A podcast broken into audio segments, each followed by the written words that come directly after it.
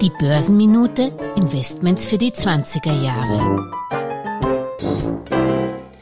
Ich bin der Börsenminute-Hörerin, die wissen wollte, was zyklische Value-Aktien sind, noch den zweiten Teil ihrer Frage schuldig, nämlich was Value-Aktien sind. Hier ist die Antwort oder Definition nicht so eindeutig wie bei Zyklika. Vereinfacht gesprochen sind Value-Aktien Unternehmen mit einem guten bewährten Geschäftsmodell und wenig Schulden, die gerade günstig zu haben sind. Mit günstig meine ich, die ein in einen zur Konkurrenz oder auch im Zeitverlauf günstiges Verhältnis des Aktienkurs zum Buchwert haben. Mit Buchwert ist das Vermögen eines Unternehmens minus Schulden gemeint. Ein KBV unter 1 würde bedeuten, dass ein Unternehmen im Falle einer Pleite sogar mehr wert wäre, als Anleger derzeit an der Börse dafür bezahlen müssen. Florian Jelpo von der Schweizer Fondsgesellschaft Leum definiert Value-Aktien wiederum als Unternehmen, die wenig investieren müssen und viel von ihrem Gewinn ausschütten, während während Wachstumsaktien ihre Gewinne und viel Fremdkapital in ihr eigenes Wachstum investieren, um damit künftig höhere Gewinnchancen bieten zu können.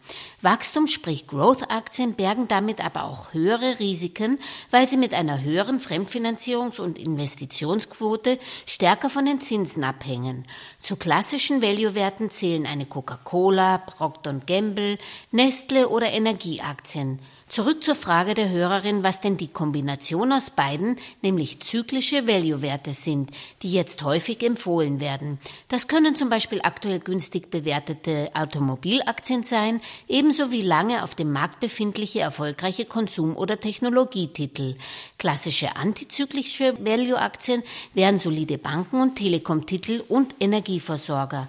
Was der bekannte Value-Investor Hendrik Leber von Akatis unter einer moderneren Value-Strategie als die von seinem Vorbild Warren Buffett versteht und warum er jetzt erst recht auf Value-Aktien große Stücke setzt, das hört er am Sonntag. Hendrik Leber ist am Sonntag zu Gast bei der Geldmeisterin. Euer Podcast-Host Julia Kistner.